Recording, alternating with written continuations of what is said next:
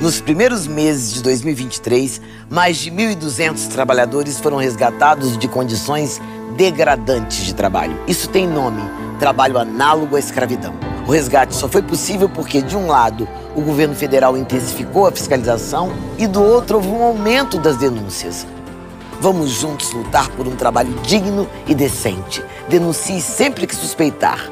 Diz que 100. Brasil, União e Reconstrução. Governo Federal.